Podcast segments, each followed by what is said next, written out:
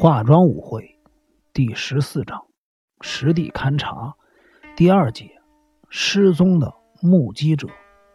当金田一耕助站起来时，日比野警官已经不见了踪影，只剩下一旁神情紧张的近藤刑警。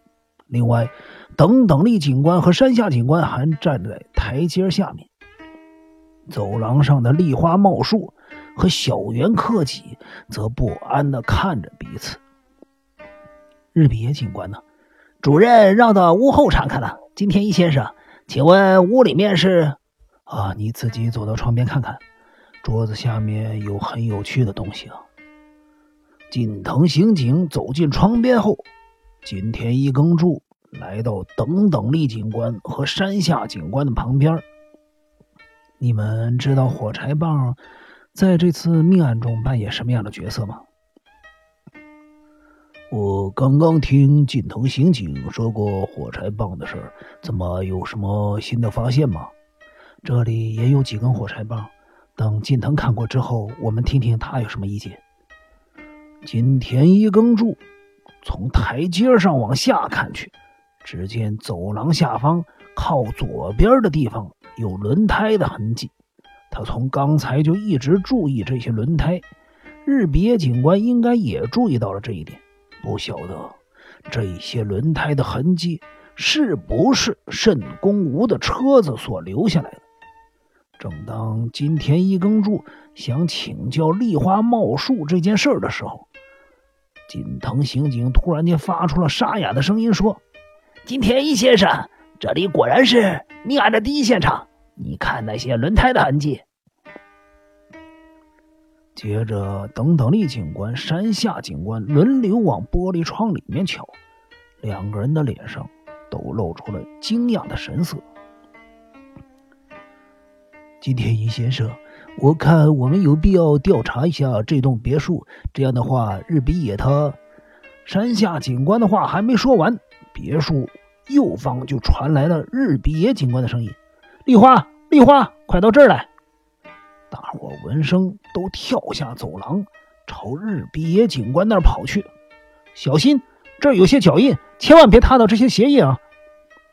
湿滑的泥土地上有隐隐约约的足迹，但是日比野警官叫丽花茂树来，并不是因为这些足迹。现在大家的目光。都盯着客厅侧面窗户下的东西，那是一块约四十公分见方、透明薄纱的咖啡色方巾，上面有着红棕色的条纹。这是丽花茂树想伸手去拿那块方巾，别碰它！日比野警官大声提醒了，并以严厉的目光看着丽花茂树。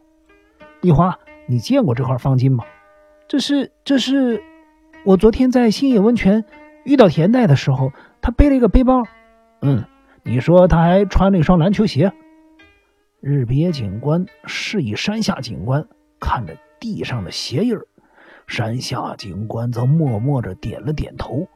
梨花茂树的脸开始扭曲，犹豫不决地说：“我，他，他，我从他背包的袋口里看到这块方巾，不。”我我不确定是不是这条，不不过跟这条很相像。